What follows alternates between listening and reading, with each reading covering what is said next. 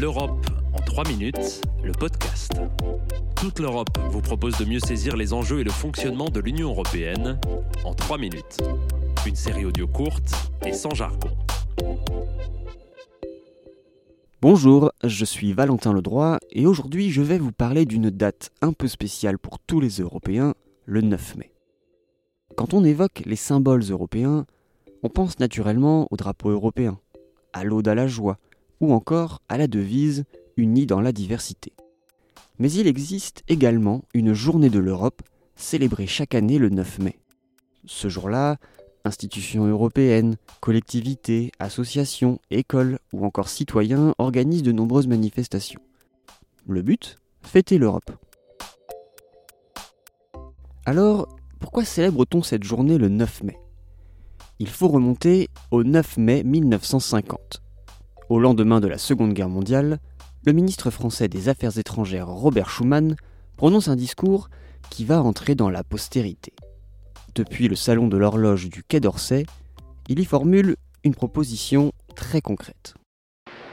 Le gouvernement français propose de placer l'ensemble de la production franco-allemande de charbon et d'acier sous une haute autorité commune.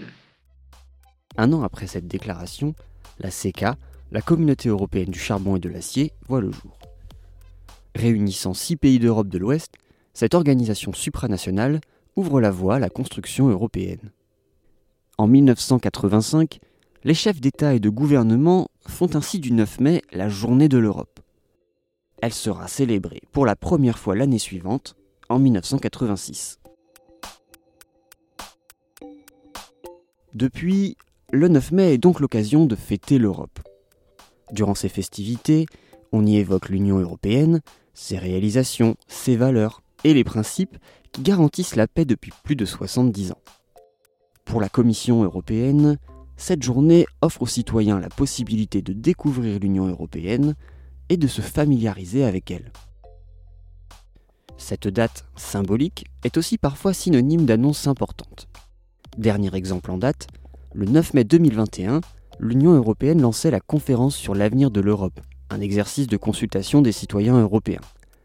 Un an plus tard, le 9 mai 2022, il était conclu à Strasbourg par des engagements des dirigeants européens, notamment Ursula von der Leyen, présidente de la Commission. La journée de l'Europe est partagée par les 27 États membres de l'Union européenne, mais reste un jour travaillé.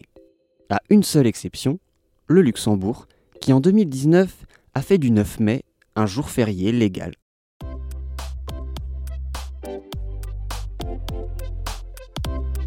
Retrouvez l'Europe en 3 minutes, le podcast sur www.touteleurope.eu et sur votre plateforme d'écoute préférée. Partagez-le, commentez-le et à très vite pour un prochain épisode.